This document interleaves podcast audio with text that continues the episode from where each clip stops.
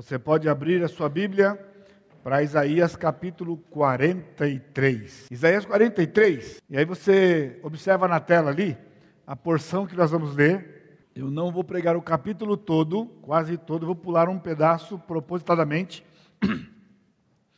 Então acompanhe comigo a leitura. Mas agora, assim diz o Senhor, que te criou, ó Jacó, e que te formou, ó Israel não temas, porque eu te remi, chamei-te pelo teu nome, tu és meu. Quando passares pelas águas, eu serei contigo. Quando pelos rios, eles não te submergirão. Quando passares pelo fogo, não te queimarás, nem a chama arderá em ti. Porque eu sou o Senhor teu Deus, o Santo de Israel, o teu Salvador Dei o Egito por teu resgate e a Etiópia e Seba por ti. Visto que foste precioso aos meus olhos, digno de honra, e eu te amei, darei homens por ti e os povos pela tua vida. Não temas, pois, porque sou contigo. Trarei a tua descendência desde o oriente e a ajuntarei desde o ocidente. Direi ao norte: entrega, e ao sul: não retenhas Trazei meus filhos de longe e minhas filhas das extremidades da terra, a todos que são chamados pelo meu nome e os que criei para minha glória e que formei e fiz. Traze o povo que, ainda que tem olhos, é cego e surdo, ainda que tem ouvidos. Todas as nações congreguem-se e povos reúnam-se. Quem dentre eles pode anunciar isto e fazer-nos ouvir as predições antigas? Apresentem as suas testemunhas e por elas se justifiquem, para que se ouça e se diga: verdade é. Vós sois as minhas testemunhas, diz o Senhor, o meu servo a quem escolhi, para que o saibais e me creais e entendais que sou eu mesmo e que antes de mim Deus nenhum se formou e depois de mim nenhum haverá. Eu, eu sou o Senhor e fora de mim não há Salvador.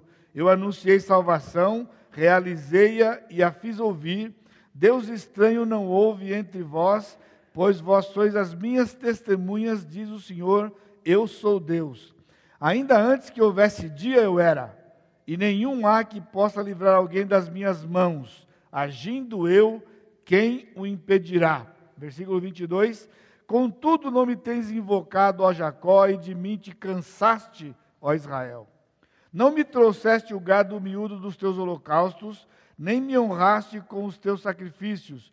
Não te dei trabalho com ofertas de manjares, nem te cansei com incenso. Não me compraste por dinheiro cana aromática, nem com a gordura dos teus sacrifícios me, me satisfizeste, mas me deste trabalho com os teus pecados e me cansaste com as tuas iniquidades. Eu, eu mesmo sou o que apago as tuas transgressões por amor de mim, e dos teus pecados não me lembro. Desperta minha memória, entremos juntos em juízo, apresenta as tuas razões para que possas justificar-te. Teu primeiro pai pecou e os teus guias prevaricaram contra mim, pelo que profanarei os príncipes do santuário e entregarei Jacó à destruição e Israel ao opróbrio. Amém? Curva sua cabeça, bendito Deus. Estamos agora diante da tua palavra que está aberta e pedimos que o teu Santo Espírito ministre aos nossos corações. Temos entoado cânticos de louvor ao Senhor, expressando gratidão, também expressando a Ti do nosso coração o que o Senhor é e o que o Senhor tem sido nas nossas vidas. E agora, nós queremos ouvir a tua palavra, queremos ser mais uma vez desafiados por ti, para que nós tenhamos nossos corações uh, trabalhados quando temos passado por aflições e sofrimento, que estas palavras sejam também de consolo e esperança para cada um que o Senhor tem trazido aqui. E eu te bendigo no santo nome de Jesus, o meu Senhor e Salvador. Amém, Senhor. Amém.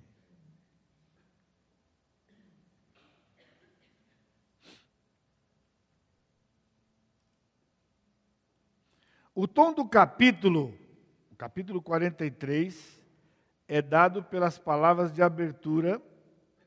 E se você estava domingo passado aqui, você percebeu, ou se não percebeu, eu vou lhe ajudar a perceber, que há uma mudança no tom em relação ao capítulo 42, que terminou com os versículos 24 e 25. Quem entregou Jacó por despojo de Israel aos roubadores? Acaso não foi o Senhor aquele contra quem pecaram e nos caminhos do qual não queriam andar, não dando ouvidos à sua lei? Pelo que derramou sobre ele o furor da sua ira e a violência da guerra, isto lhe ateu fogo ao redor e contudo não o entenderam e os queimou, mas não fizeram caso.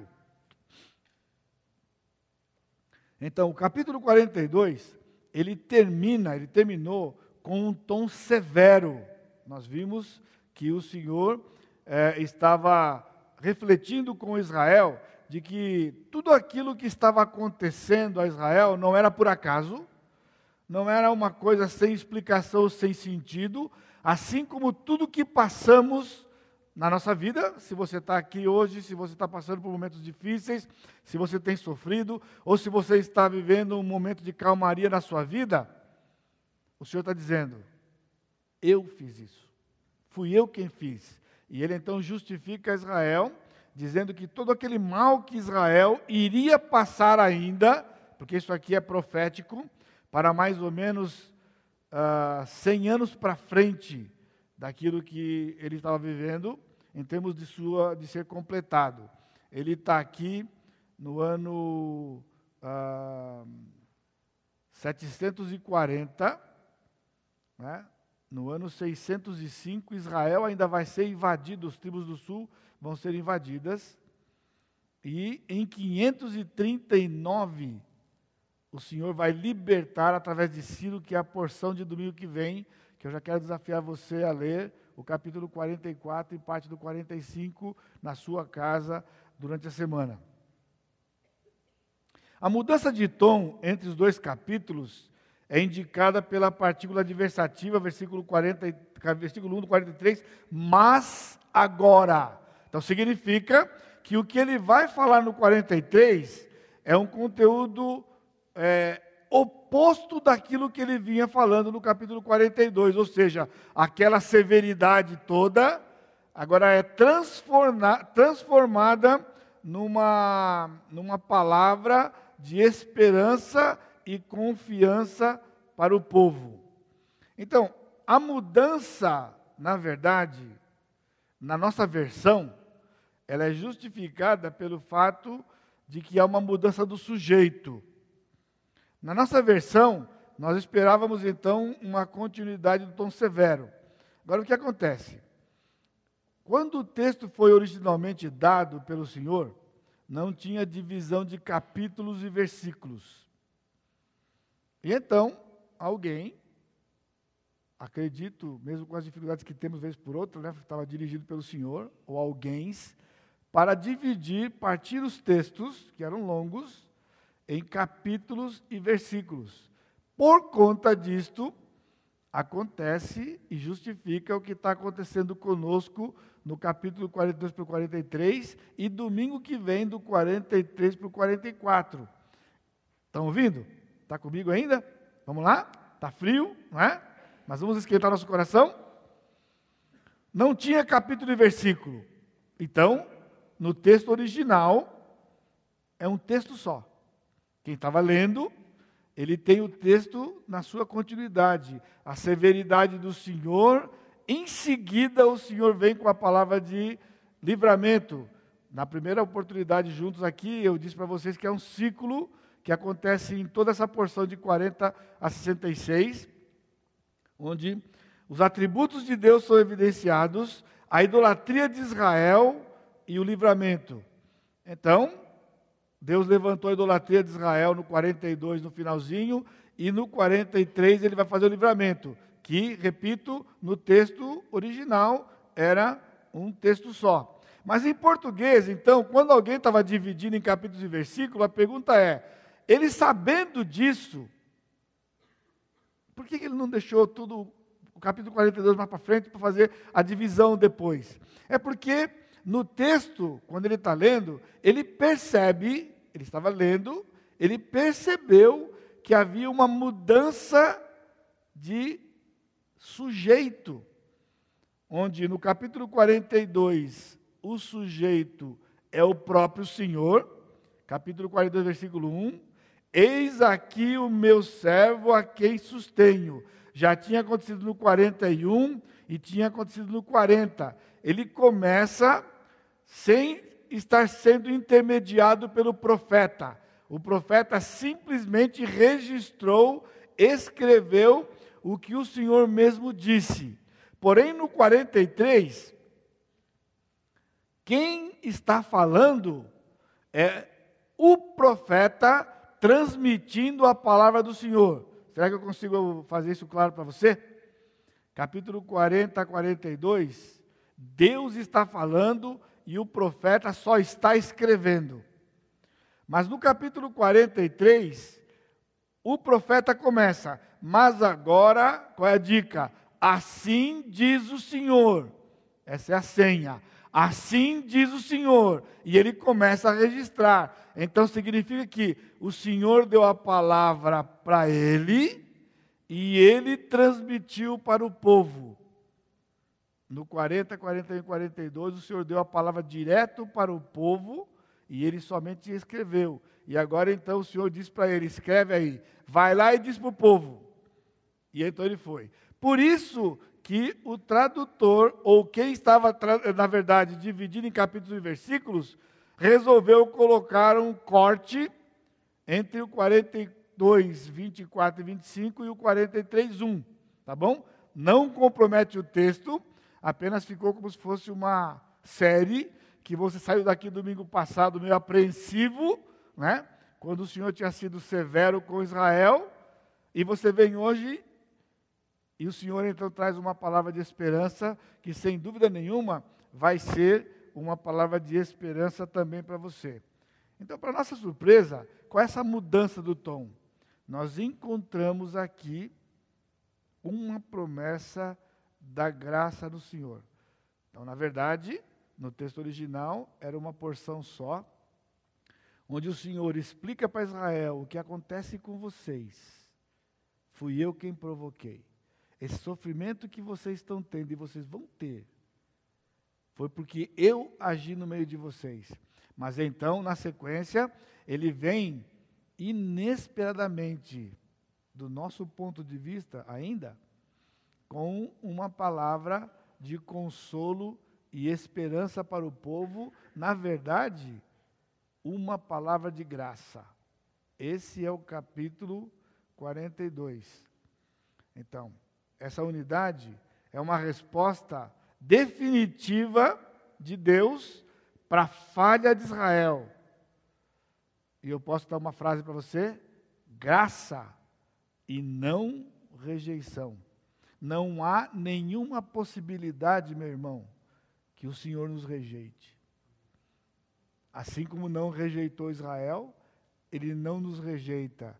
Então ele age de graça.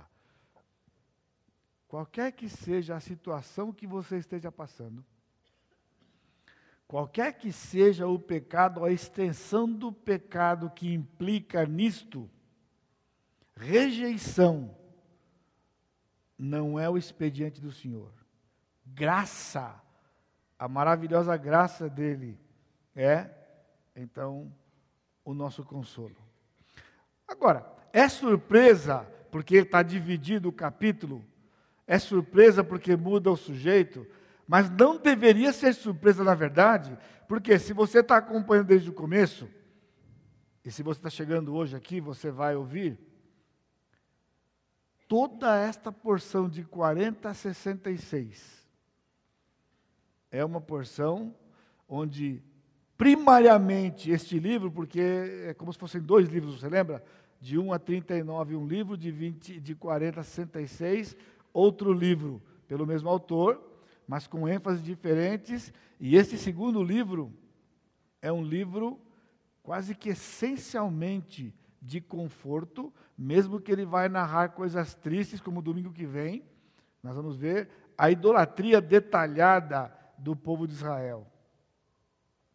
Então, esse capítulo é de grande esperança, tanto quanto foi para Israel, não só para Israel, mas também para nós da igreja, no nosso papel de testemunha. Lembra a semana passada? Né? O meu desafio para você e para mim mesmo era testemunharmos do Senhor durante a semana, testemunharmos diante das pessoas, né, com ousadia a respeito do nosso Deus. Israel falhou na sua missão de servo, teve suas consequências pelos seus pecados. Mas veja, Deus nunca desistiu, nem desistirá de Israel, o seu povo escolhido. Então nós encontramos aqui, neste capítulo, se você quiser fazer uma anotaçãozinha do lado aí, você pode? Palavra-chave: graça. A maravilhosa graça de Deus manifestada no Velho Testamento. Portanto, aquela ideia prevalecente no meio da igreja, de que o Velho Testamento era a época da lei e o Novo Testamento é a época da graça, que Israel vivia a época da lei e a igreja vive a época da graça, não é necessariamente um fundamento bíblico, é uma dedução de teólogos que dividiram a história narrada na Escritura em sete épocas, chamadas sete dispensações. Nós podemos ver estas épocas, mas não da forma com que tem sido explanada até crida por alguns, né, chamados dispensacionalistas. Porque aqui, capítulo 43 de, de, de Isaías, é toda graça. É quase que como uma linguagem do Novo Testamento. Em pleno Velho Testamento, Israel, com suas dificuldades, o Senhor manifesta a sua graça. Graça é a base do relacionamento de Deus com o homem em toda a Escritura. Se você lembra das, das, das nossas aulas com a dominical sobre a doutrina da salvação, a doutrina da salvação tem 13 aspectos. Eu podia fazer uma sabatina com você, se você quisesse, né? Aqui. 13 aspectos. E qual é o primeiro aspecto? Graça. Graça. Se Deus não tivesse agido de graça, não haveria salvação. Portanto, a graça do Senhor não começa em Atos capítulo 2. A graça do Senhor acontece em Gênesis capítulo 3. Porque em Gênesis capítulo 3, quando o homem peca, o Senhor manifesta a sua graça e resgata o homem sem nenhum merecimento. E desde lá, por toda a história, até quando Cristo voltar, e o final de tudo, a base desse relacionamento do Senhor com os seus filhos é graça. Graça, graça. Portanto, veja lá comigo. Deus opera seu livramento exclusivamente pela graça e por amor do seu nome, numa aliança que não pode ser revogada pelos nossos pecados. Irmãos, só isso aqui já seria um bálsamo para o nosso coração e podíamos ir embora para casa, guardar isso e meditar isso aqui a semana inteira. Deus opera seu livramento exclusivamente pela graça. Se Ele vai libertar você, se Ele vai livrar você, se Ele vai agir na sua vida e na minha, não é por nós. Nós não merecemos nada. É exclusivamente por Sua graça e por amor do seu nome, é o que ele diz aqui, nós vamos ver com detalhes, porque ele estabeleceu uma aliança conosco. Ele tinha feito uma aliança com Israel e ele fez uma aliança conosco. A aliança conosco foi feita lá na cruz.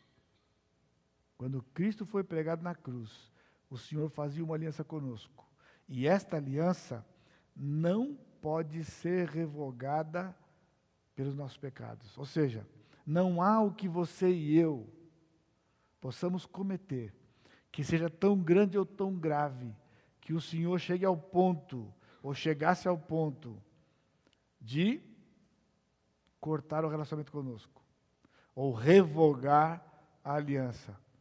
Por isso, eu queria convidar você a continuar atento para nós vermos três aspectos deste livramento que o Senhor tem nos dado e com certeza vai dar para você. Primeiro, o livramento é certo. Ele não é uma possibilidade. Ele é certo. Provavelmente, se você está hoje num momento de bastante aflição e angústia, livramento é o que você não consegue enxergar. O seu desânimo mostra isso, sua apreensão mostra isso, sua insegurança mostra isso, o seu comportamento mostra isso, né? Toda essa ansiedade que nos é característico, então nós ficamos na como é, o que vai acontecer amanhã? Qual é o próximo passo? Aí alguém vem para você e fala: Olha, vamos orar, Deus vai livrar você. Você fala: Ah, eu sei. Ah, eu sei. É, eu sei. Às vezes você está muito mal, você fala assim: Eu espero. Eu espero. Por isso você sofre. Por isso está difícil. Então a palavra de hoje para você é o Senhor dizendo: o livramento é certo. Ele diz para Israel: mesmo que fui eu quem fiz, e o sofrimento que você passa e vai passar, fui eu quem provoquei, esse não é o fim da história. Eu vou livrar você e não há quem possa me impedir de livrar você. Veja o 43, ele diz: Mas agora assim diz o Senhor que te criou, ó Jacó, que te formou, ó Israel, não temas. Palavra para você, palavra para mim, não temas, não tem medo, não tem medo, porque eu te remi, chamei-te pelo teu nome, tu és meu. Não devemos temer aflição. E se você está num tempo de calmaria, não tem medo, porque ela vai chegar. Eu tenho dito para você isso aqui, todo tempo. Ela vai chegar. Talvez você gostaria de vir aqui num lugar onde você é, ouvisse a palavra de que, olha, tudo vai dar certo para você. Sim, do ponto de vista de Deus, tudo vai dar certo. Tudo dá certo. Mas do ponto de vista humano, esse certo aos olhos de Deus implica muitas vezes em sofrimento, dificuldades, aflições. Irmãos, a coisa pega assim, ó em questão de horas, às vezes. Horas. Algo acontece e muda aquele cenário de calmaria num cenário que parece que tudo vai ruir e você não consegue enxergar o próximo passo. Você já experimentou isso? Você está experimentando isso? Então a palavra é para você. Ele diz: não tem medo, não tenha medo da aflição. Por quê? Porque eu te remi. Você está lendo isso aqui, provavelmente você já leu esse texto N vezes, dependendo do, do tempo de conversão que você tem, já leu N vezes. E nós temos essa capacidade. Quanto mais tempo passa na vida cristã, mais nós estamos sujeitos a esse tipo de comportamento. E você lê assim: Mas agora sim diz o Senhor que te criou a Jacó e que te formou a Israel: Não temas, porque eu te remi chamei-te pelo teu nome, tu és meu. Primeiro, que quando você viu que ele disse que te criou a Jacó, você se excluiu. Que eu não sou Jacó e nem sou da tribo de Israel. Então, você não vê a hora de passar por isso aqui para ir para o Novo Testamento. Porque no Novo Testamento você fala, eu estou em casa. Não. Você tem que se sentir em casa em qualquer lugar da Escritura que você abrir. Porque as verdades deste livro, os princípios, eles são atemporais. Então ele está dizendo: você pode trocar aqui o Jacó pelo seu nome. Ele nos formou como igreja, ele nos formou como pessoa, e ele diz: não tem medo. Você está com medo hoje. Mas eles não têm medo. Bom, você está com medo porque há alguma coisa que você não tem controle. Alguma coisa está afetando você. Então ele está dizendo: não tem medo. Por quê? Eu te remi. Remir é uma palavra forte, que quando você lê, sempre que você encontrar essa palavra, no novo ou no velho, guarde isso. É uma palavra forte, porque ela implica no fato de que toda a dívida foi quitada. Sempre que eu ouço, quando eu leio, quando eu leio, quando eu ouço, ou quando eu estou falando para você essa palavra, eu não sei porque vem à minha mente sempre aquele título do clube quando você se torna sócio de um clube e você vai lá e compra um título, né? E você sabe que há dois tipos de título. Tem o título vitalício, que eu também não sei porque ele, porque ele chama vitalício. Que para mim, lá atrás, nos tempos idos, quando a primeira vez eu tive acesso a um tipo de título desse, para mim, vitalício eu acho que estava no must. Né? Vitalício, porque vitalício é para a vida inteira. É para sempre. Não, para sempre. Não, realmente o título é para sempre. Só que passado um mês, o carteiro chegou na minha casa e me entregou um boleto para poder pagar, que era a bendita da manutenção.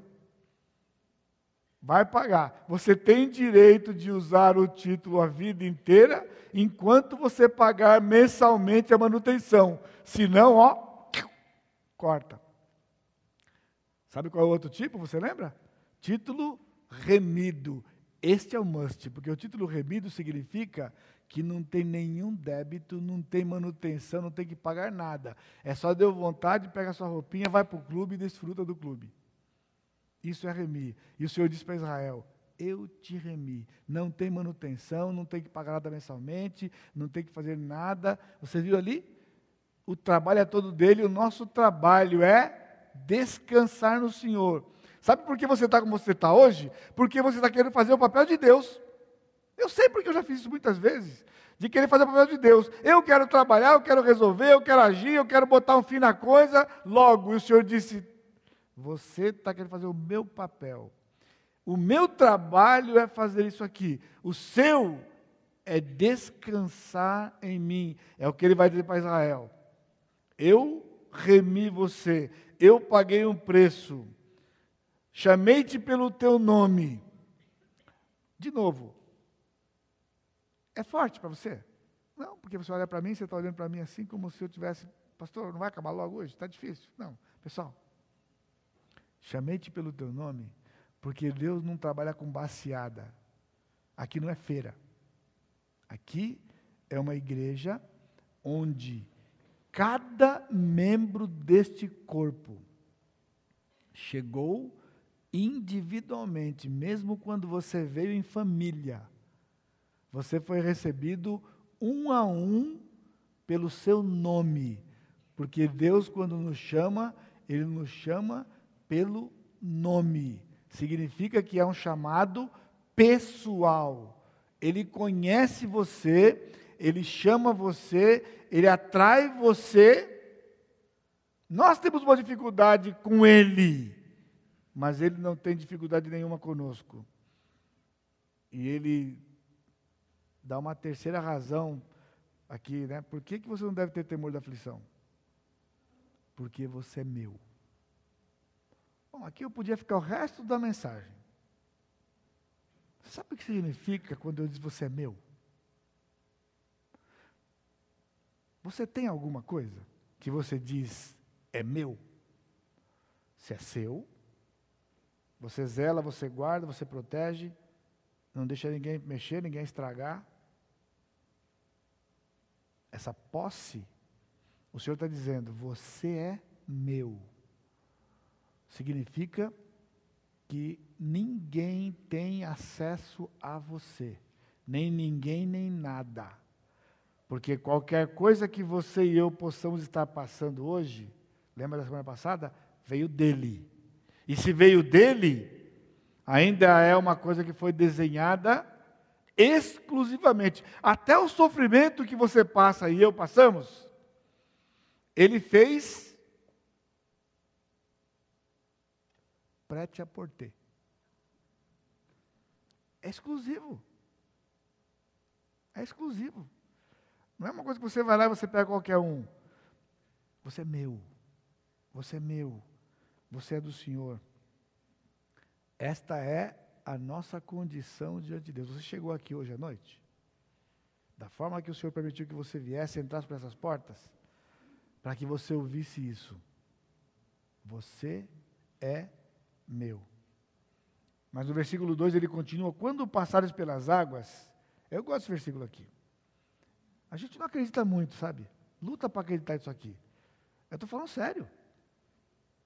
Quando passares pelas águas, eu serei contigo. Se fosse uma aula de escola dominical, eu já daria um pito em vocês. Mas aqui na escola dominical, embora frio, o frio está tão forte hoje que eu não estou conseguindo arrancar um amém seu.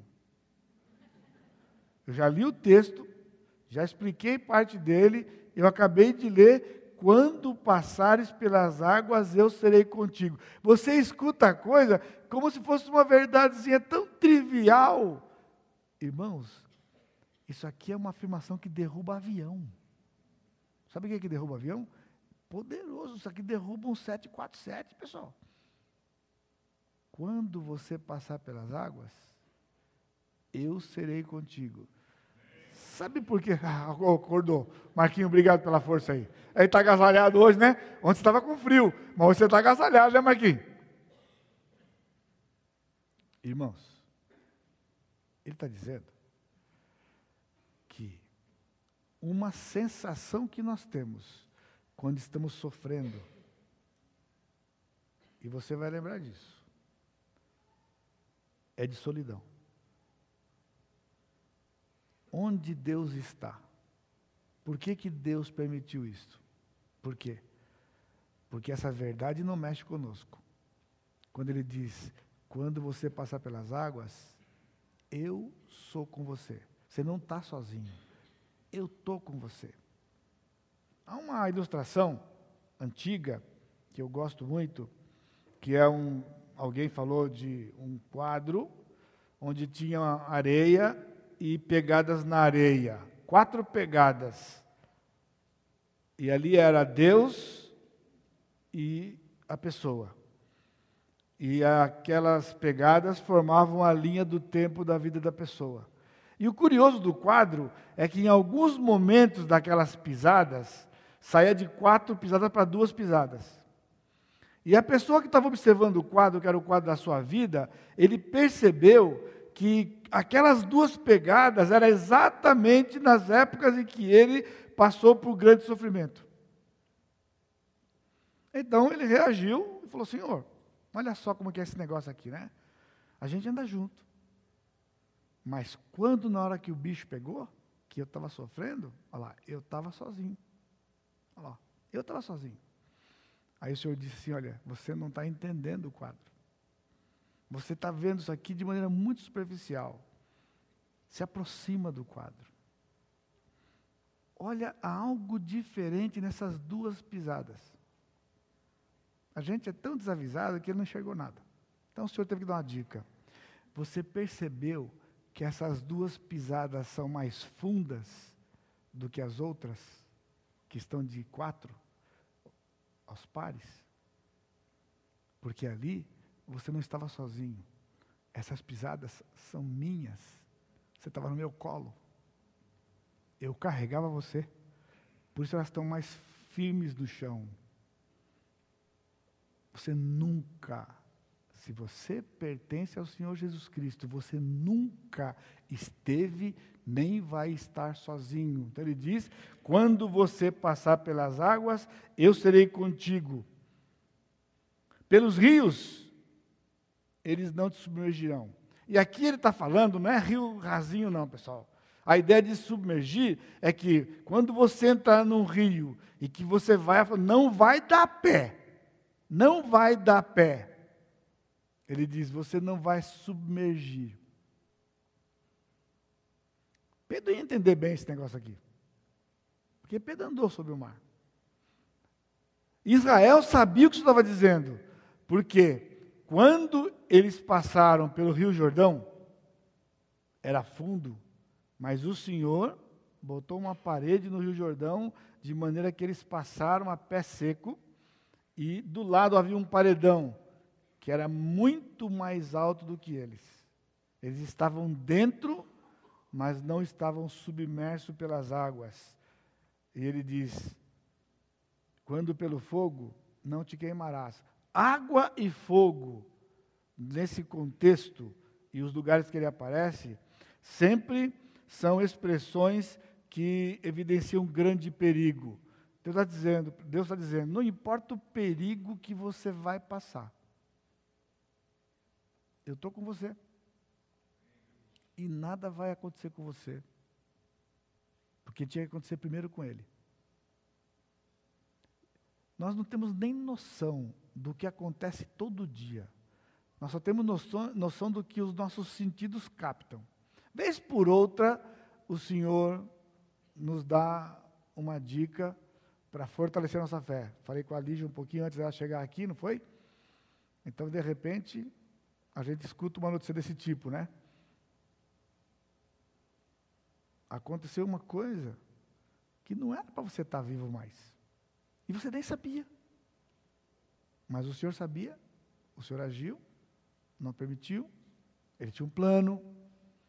E se ele permitiu que acontecesse uma coisa pior, ou até pessoas morrem, os filhos de Deus morrem também. A gente não vai viver eternamente, a eternidade é para o futuro. Então, não devemos ter temor pela aflição, tanto porque Deus fala do seu caráter, como na prática do dia a dia, Ele é presente, Ele está junto. Por isso, alegre-se hoje, anime o seu coração. O Senhor se importa com você, o Senhor está com você, junto com você. Por isso, Ele pode dizer: Eu não posso dizer para você, não tem medo. Às vezes você tem essa dificuldade, quando você vem para o aconselhamento e fala: Olha, fique tranquilo, o Senhor tem promessa na Sua palavra. Você fala: É, pastor, eu sei, é, eu sei. Por quê? Porque você olha para mim, o que, que o pastor pode garantir disso aqui, a não ser a experiência que ele tem? Agora, quando Deus está dizendo, Ele é maior do que tudo e todos. Então, no versículo 3, nós temos três razões na pessoa dele. Ele fala: Porque eu sou o Senhor, teu Deus. Eu sou o Senhor teu Deus. Esta é uma das duas partes mais preciosas do nosso texto de hoje e eu peço que Deus me dê a graça de poder conseguir transmitir para você, para que tenha o mesmo impacto no seu coração e seja um bálsamo para você, como foi para mim, quando durante essa semana eu meditava nestas coisas. E é o tipo da coisa, lembra que eu falei outro dia? Isso aqui é pedra preciosa, sabe por quê? Porque pedra preciosa não dá na superfície. Tem que cavar para achar. O que é precioso sempre dá trabalho para se descobrir. E aqui está algo precioso. Três razões na pessoa de Deus. No versículo, na parte A, ele diz: Porque eu sou teu Deus.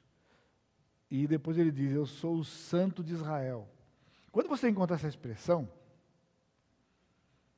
guarde isso. O Senhor coloca no cenário aqui um atributo dele que não não é ligado diretamente com onipotência, onipresença, com uh, eternidade, com fidelidade. Eu podia listar para você alguns atributos aqui. Porque santidade, ele é um atributo natural de Deus. Ele é diferente do amor, ele é diferente da fidelidade, ele é diferente de qualquer outro atributo que o Senhor tenha. Aliás, é tão precioso isso aqui, quando ele traz na mesa, eu sou o santo de Israel, ele está colocando aquilo que ele é na essência. Por exemplo, se ele ama, o amor dele é santo.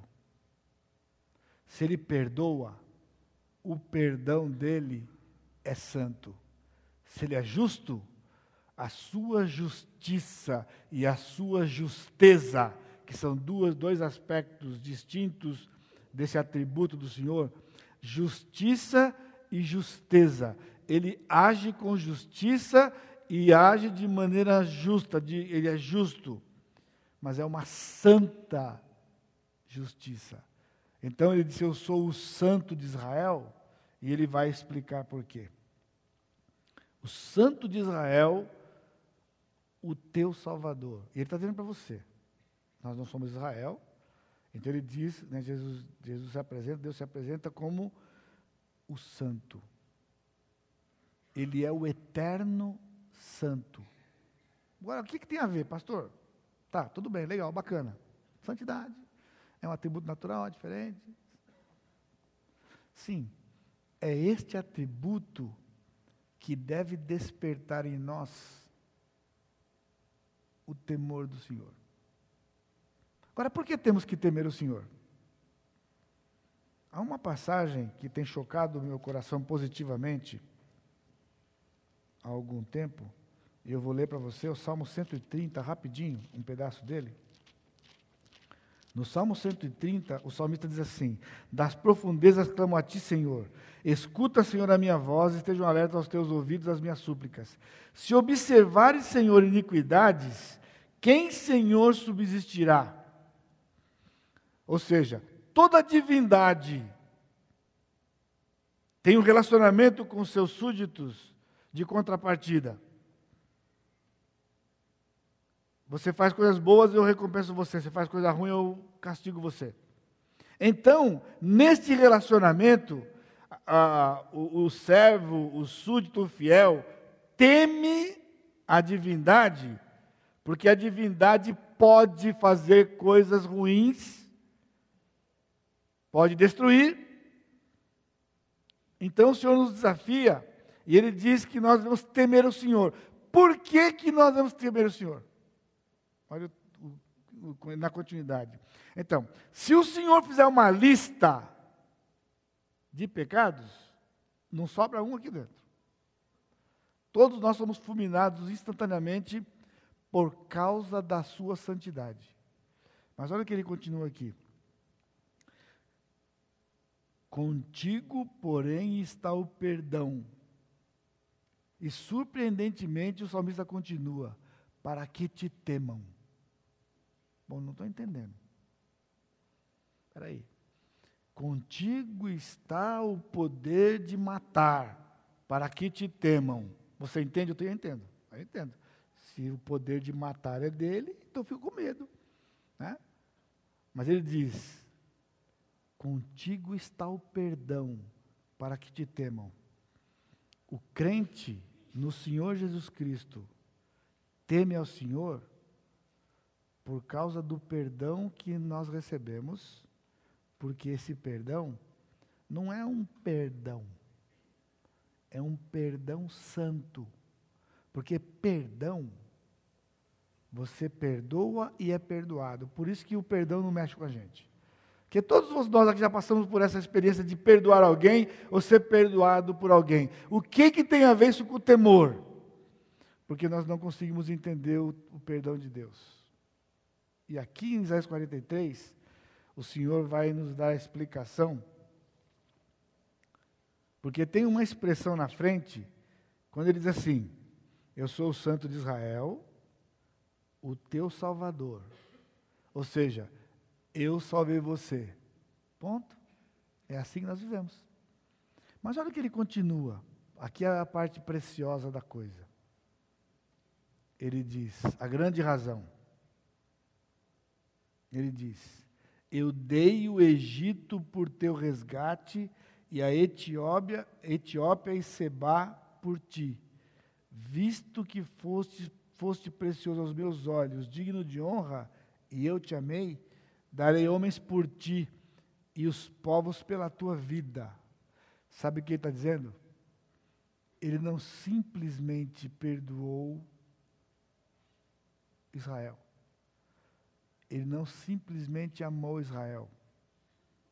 Para ele perdoar Israel e amar Israel, alguém tinha que pagar o preço, porque ele não pode simplesmente amar e perdoar. Porque ele é santo. Então, para que ele amasse Israel, ele teve que entrar numa negociação. E aí, a linguagem aqui tem um aspecto interessante porque ele vai introduzir no capítulo que vem o Ciro. que é o libertador físico que ele vai usar. Então ele está dizendo o seguinte: para você ser livre, para eu livrar você do cativeiro, eu tive que entrar numa negociação com Ciro. Liberta Israel e eu dou o Egito para você. Liberta Israel, eu dou Etiópia para você. Liberta Israel, eu dou Seba para você. Então Ciro libertou Israel. Porque alguém continuou escravo para que Israel fosse livre. É isso que ele está dizendo para eles aqui. O livramento que você vai ter não é simplesmente porque eu vou fechar os olhos para as coisas e libertar você. Alguém vai pagar no seu lugar. Eu dou um perdão, mas é um perdão santo. Então ele diz: Por que você foi precioso aos meus olhos? Israel foi tão precioso ao Senhor e digno de honra, ele diz: Eu te amei. Aqui é a palavra resede, ou resede, que é no Velho Testamento o correspondente do Novo, graça. Então ele diz: Eu agi de graça para com você. E por isso eu vou dar homens por ti. Eu entrei numa negociação. Eu vou pegar um punhado de gente aqui e vou dar para que você seja e possa ser livre. Soa familiar a você? Cristo na cruz é o nosso resgate. Você sabe por que o Senhor perdoou você e a mim? Com este santo perdão? Porque a morte que estava sobre você e sobre mim aconteceu de qualquer forma. Você não morreu, eu não morri, mas Cristo morreu. Por isso, Ele nos livra. Porque ao nos livrar, alguém paga no lugar. Irmãos, isto é uma linguagem no Velho Testamento de todo um conceito do Novo Testamento. Israel nem sonhava do que o Messias seria ou, faz, ou faria. Nós vamos ver isso no, no capítulo 53. Agora, nós sabemos. Mas, se você é convertido mais de 10 anos, ou mais de 5, o sacrifício de Cristo já não mexe muito com você. Ele não abala a sua estrutura. Porque é uma coisa que você escuta tanto que já, virou, já virou lugar comum. Então eu quero desafiar você hoje a pensar nisso aqui, de que o livramento certo que Deus vai te dar, não é simplesmente porque Ele vai agir como um passo de mágica, como se fosse o gênio da lâmpada e ó, tch, tch, acaba com tudo. Não. Alguém pagou um preço por você, sofreu por você, foi escarnecido no seu lugar, foi zombado, foi maltratado, foi ferido e foi morto. Todos aqueles detalhes. Quando o Paulo fala pensar nas coisas lá do alto, em que Cristo, onde Cristo está sentado à destra do Pai, é um desafio para nós de que nós precisamos gastar mais tempo pensando no relato da crucificação. Faz essa, essa tarefa essa semana. Tarefa para você. Escolha um deles. Lucas, Marcos, Mateus, e leia aquele texto longo de sessenta e poucos versículos que ele fala desde quando Jesus foi condenado até ser crucificado, todos os detalhes. Sabe por quê? Porque ao ler aqueles detalhes, você vai se projetar ali e fazer com que isso possa alimentar o seu amor por Jesus e gratidão por Deus. Porque, por causa. Quando você diz Cristo morreu pelos nossos pecados, é distante. Cristo sofreu cada um daqueles detalhes, ele passou por cada um daqueles detalhes por causa do meu pecado. Não dá para dividir com ninguém, não foi por causa dos nossos pecados, foi por causa do meu. Se você divide, não desfruta. Então não divida, leia aquilo ali e pense, ele fez aquilo ali porque eu pequei contra Deus e Deus não podia simplesmente dizer está perdoado, porque Ele tem uma santa justiça. Por isso, o seu santo perdão implicava. Ele derrubou ira sobre o seu filho, Jesus. A ira que seria sobre você e sobre mim, colocou sobre Jesus, para que então ele pudesse dizer: Eu te amei, eu sou contigo, eu vou te guardar. Então, se fosse linguagem do Novo Testamento, ele diz: Você foi tão precioso aos meus olhos, que eu dei o meu filho por você. Não foi o Egito, não foi a Etiópia. Eu dei o meu filho por você, para que eu pudesse então amar você e estar com você em todo, a todo, em todo instante da sua vida. E no versículo 5 a 7 ele diz: Não temas, pois, porque eu sou contigo, trarei a tua descendência desde o Oriente e a juntarei desde o Ocidente. Então ele podia dizer: Norte, entrega. Sul, não retenha. Isso aqui está falando da tribulação, inclusive, onde de todas as nações ele vai arrebanhar o povo de Israel e vai dizer: Eu trarei, eu vou trazer. Por quê? a todos os que são chamados pelo meu nome, os que criei para a minha glória, que os formei e fiz.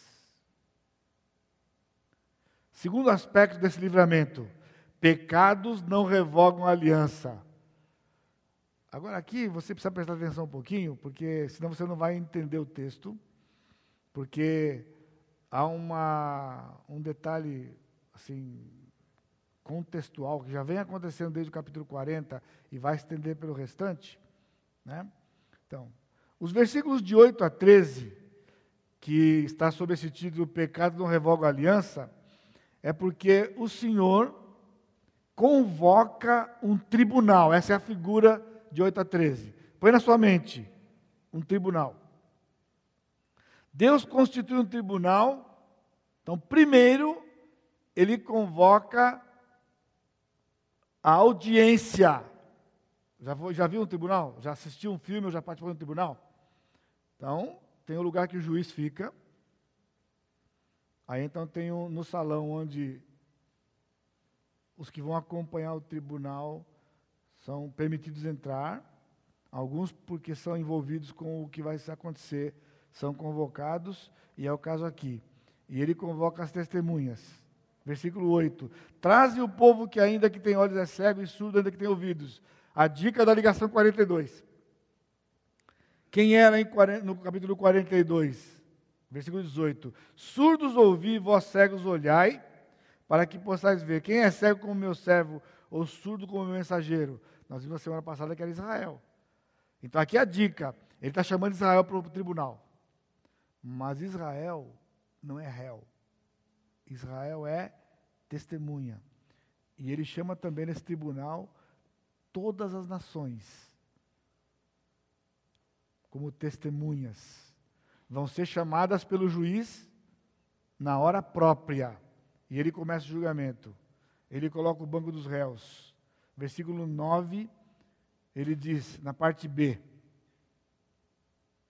Quem dentre eles pode anunciar isto e fazer-nos ouvir as predições antigas, é aqui que você pode se confundir, se você não prestar atenção. Porque no versículo 1, no, no primeira parte do 9, ele diz: Todas as nações congreguem-se e povos reúnam-se. Aí ele diz: Quem dentre eles pode anunciar? Dentre eles os povos. Porém, aqui tem uma mistura de testemunha e réus. Por quê? Está sentando os réus. Quem dentre eles se refere a quem?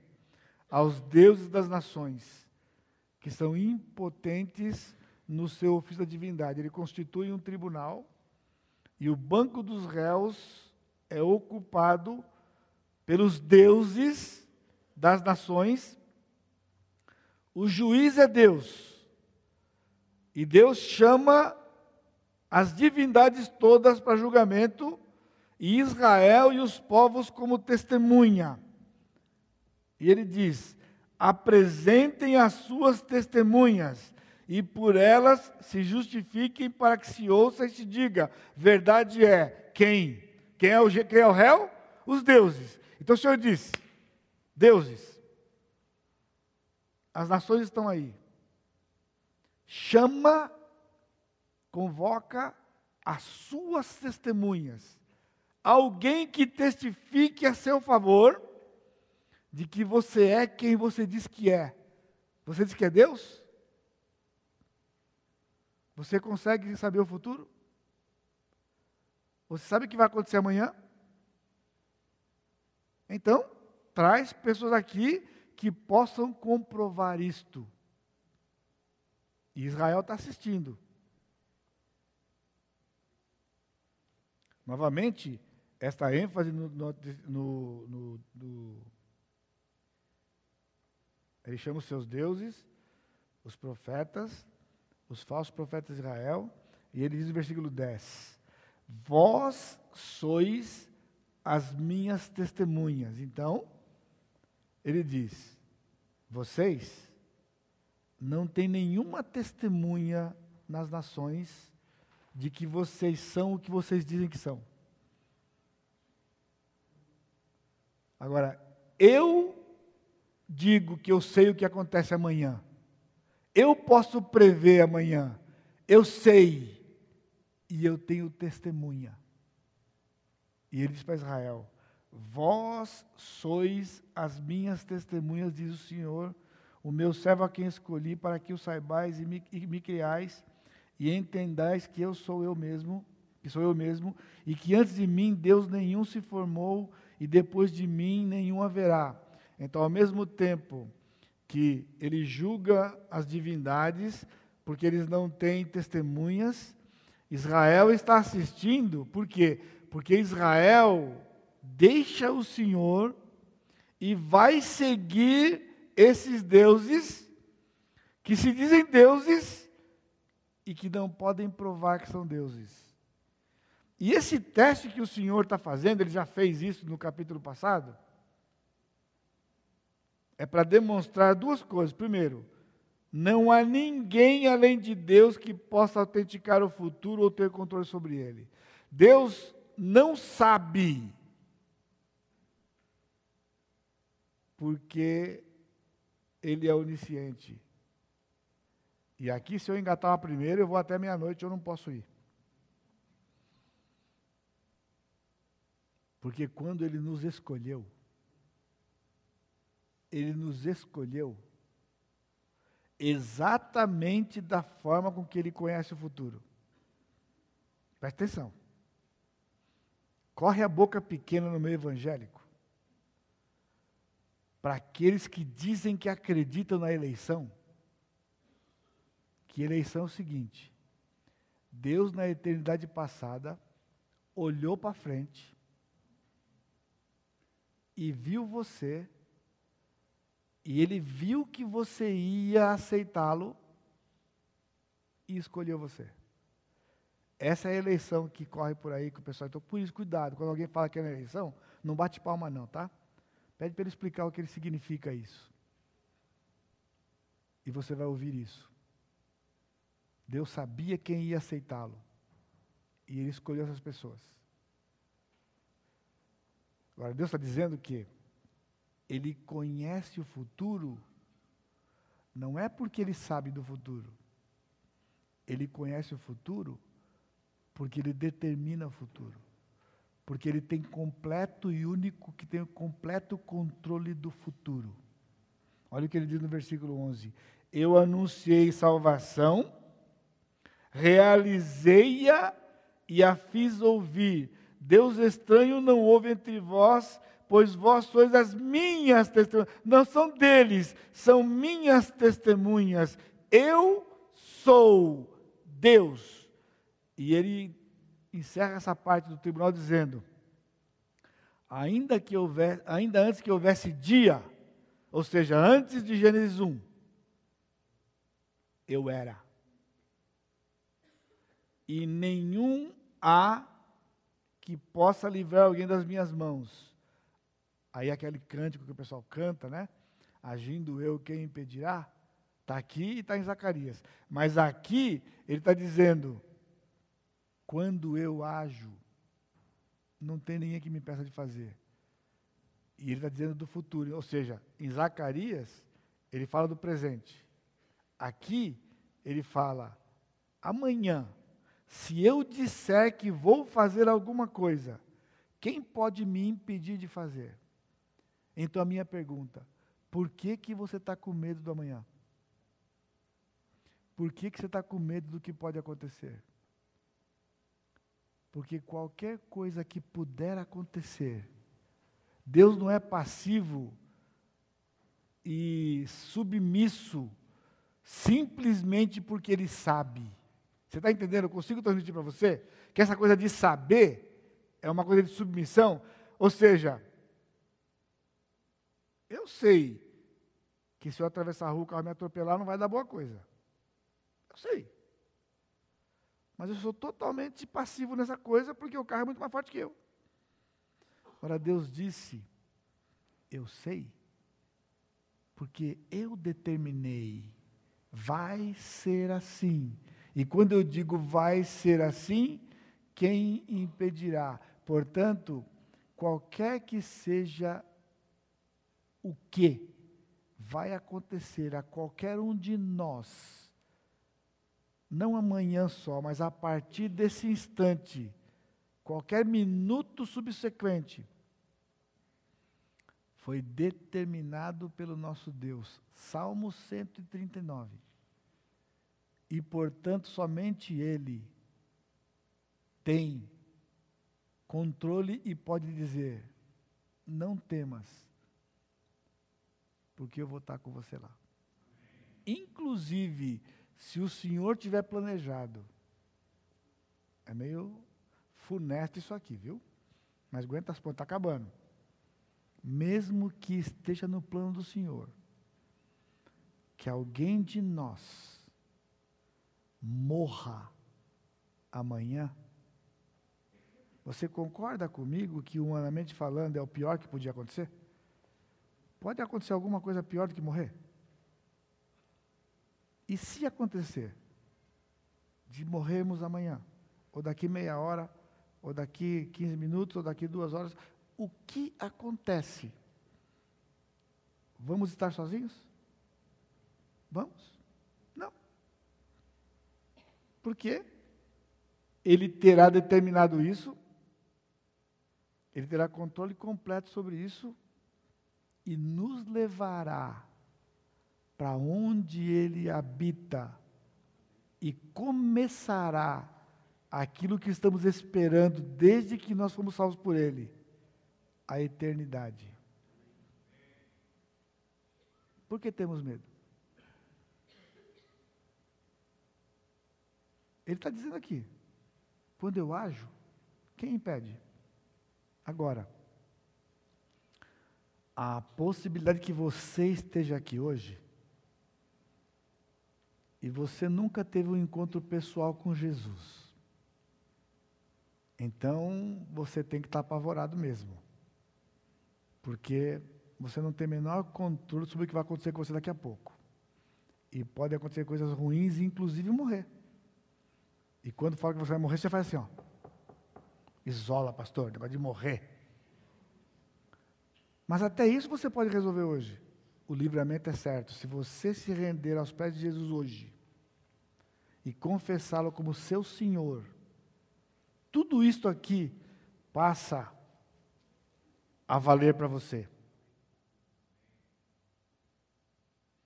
Deus tem testemunhas do seu poder, somos nós.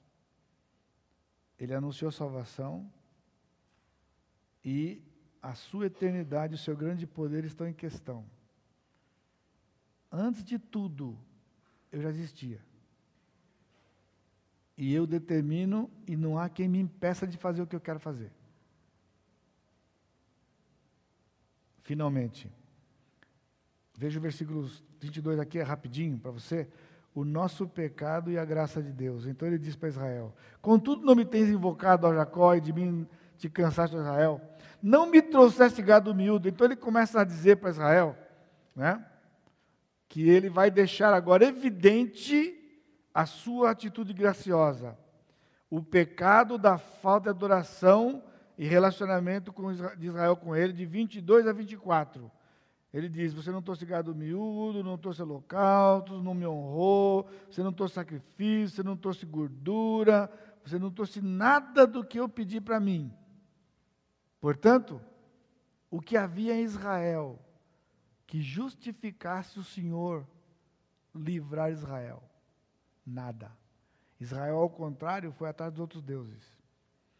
Agora, aqui, irmãos, nós podemos nos incluir.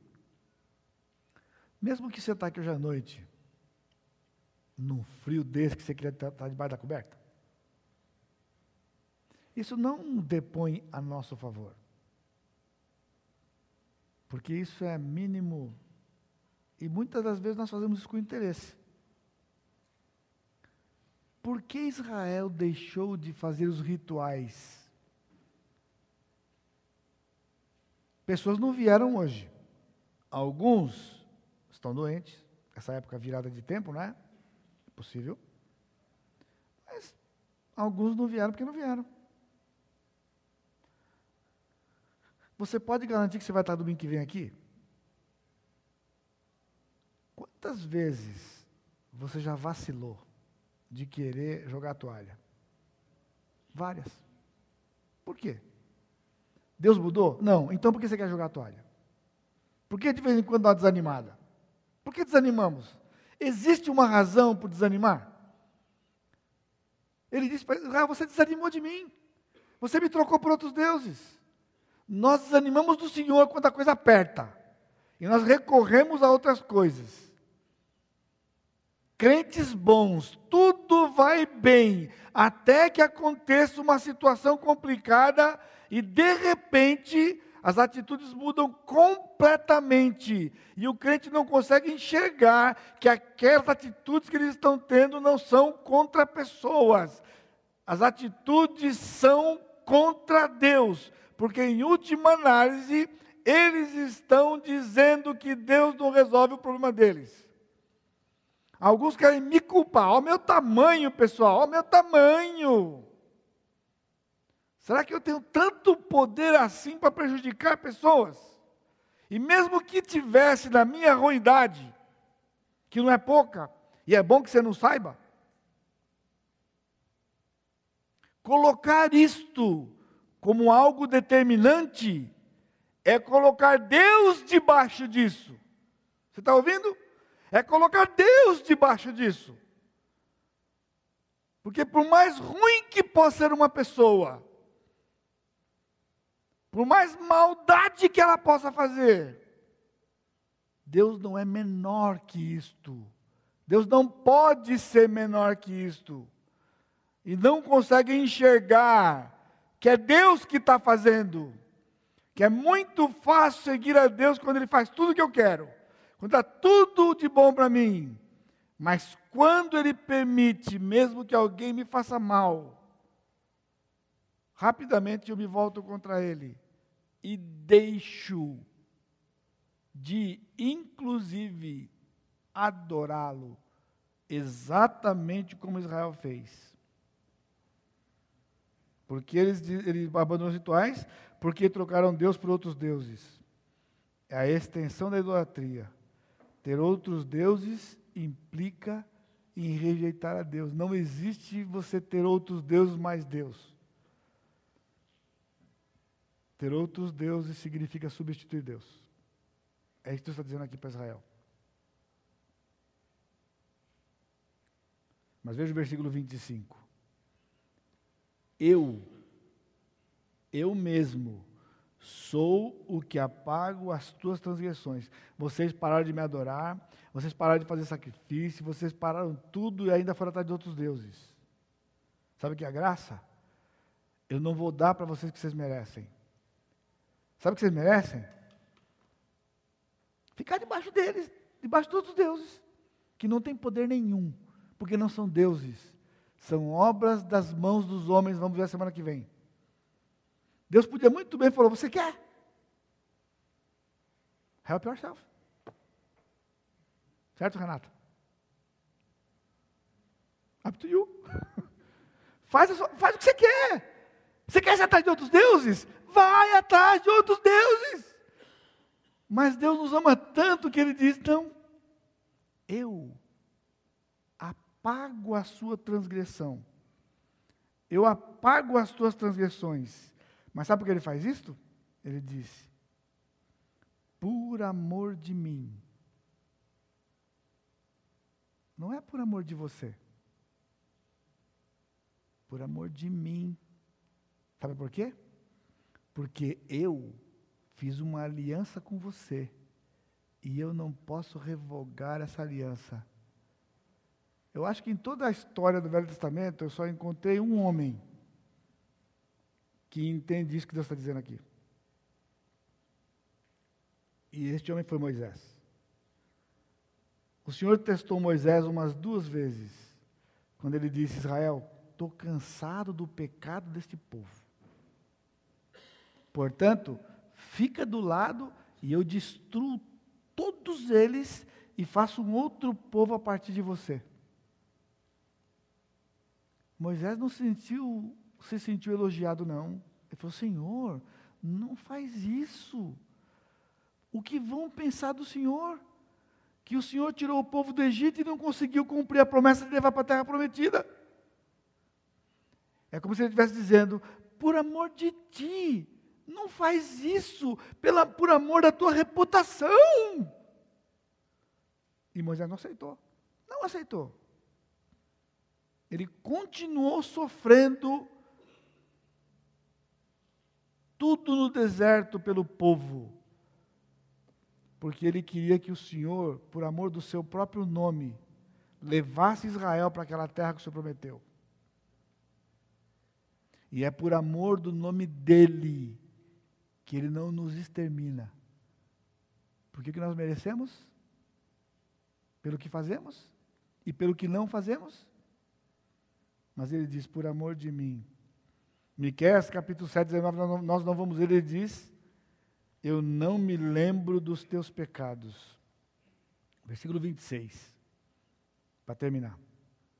Então o Senhor fala para Israel, vamos fazer o seguinte, desperta a minha memória, me faz lembrar, sabe o que ele quer dizer?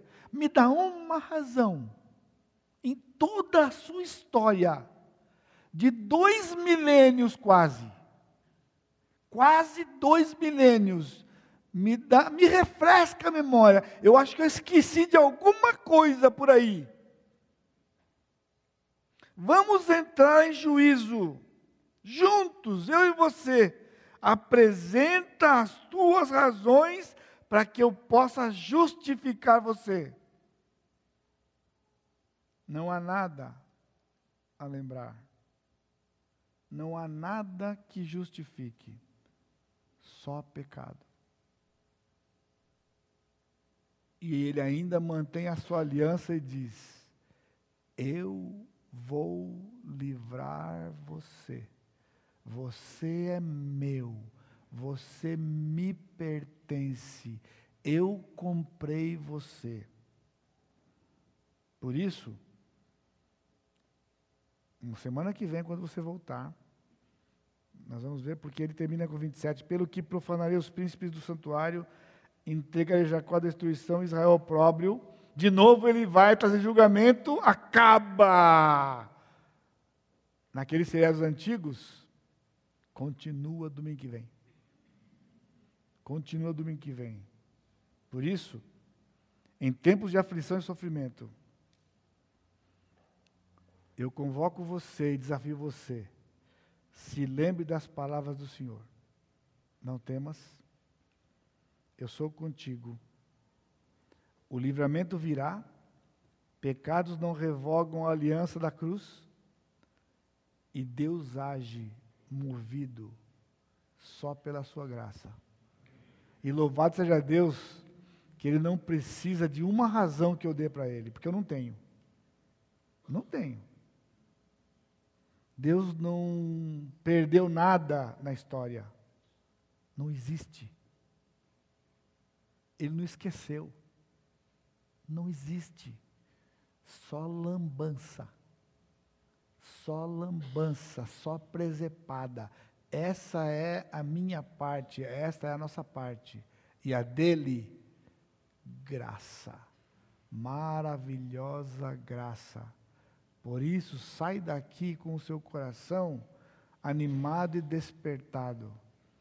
Porque a despeito de nós mesmos, por amor a Ele, pela Sua graça, Ele vai mudar a sua situação para a glória dEle.